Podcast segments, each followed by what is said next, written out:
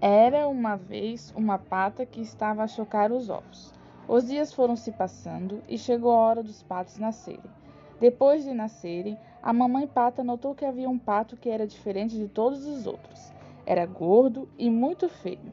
A pata não gostava dele e só lhe dava desprezo. Os dias foram se passando e os patinhos iam crescendo. O único patinho diferente não aguentava mais os apelidos dos outros irmãos.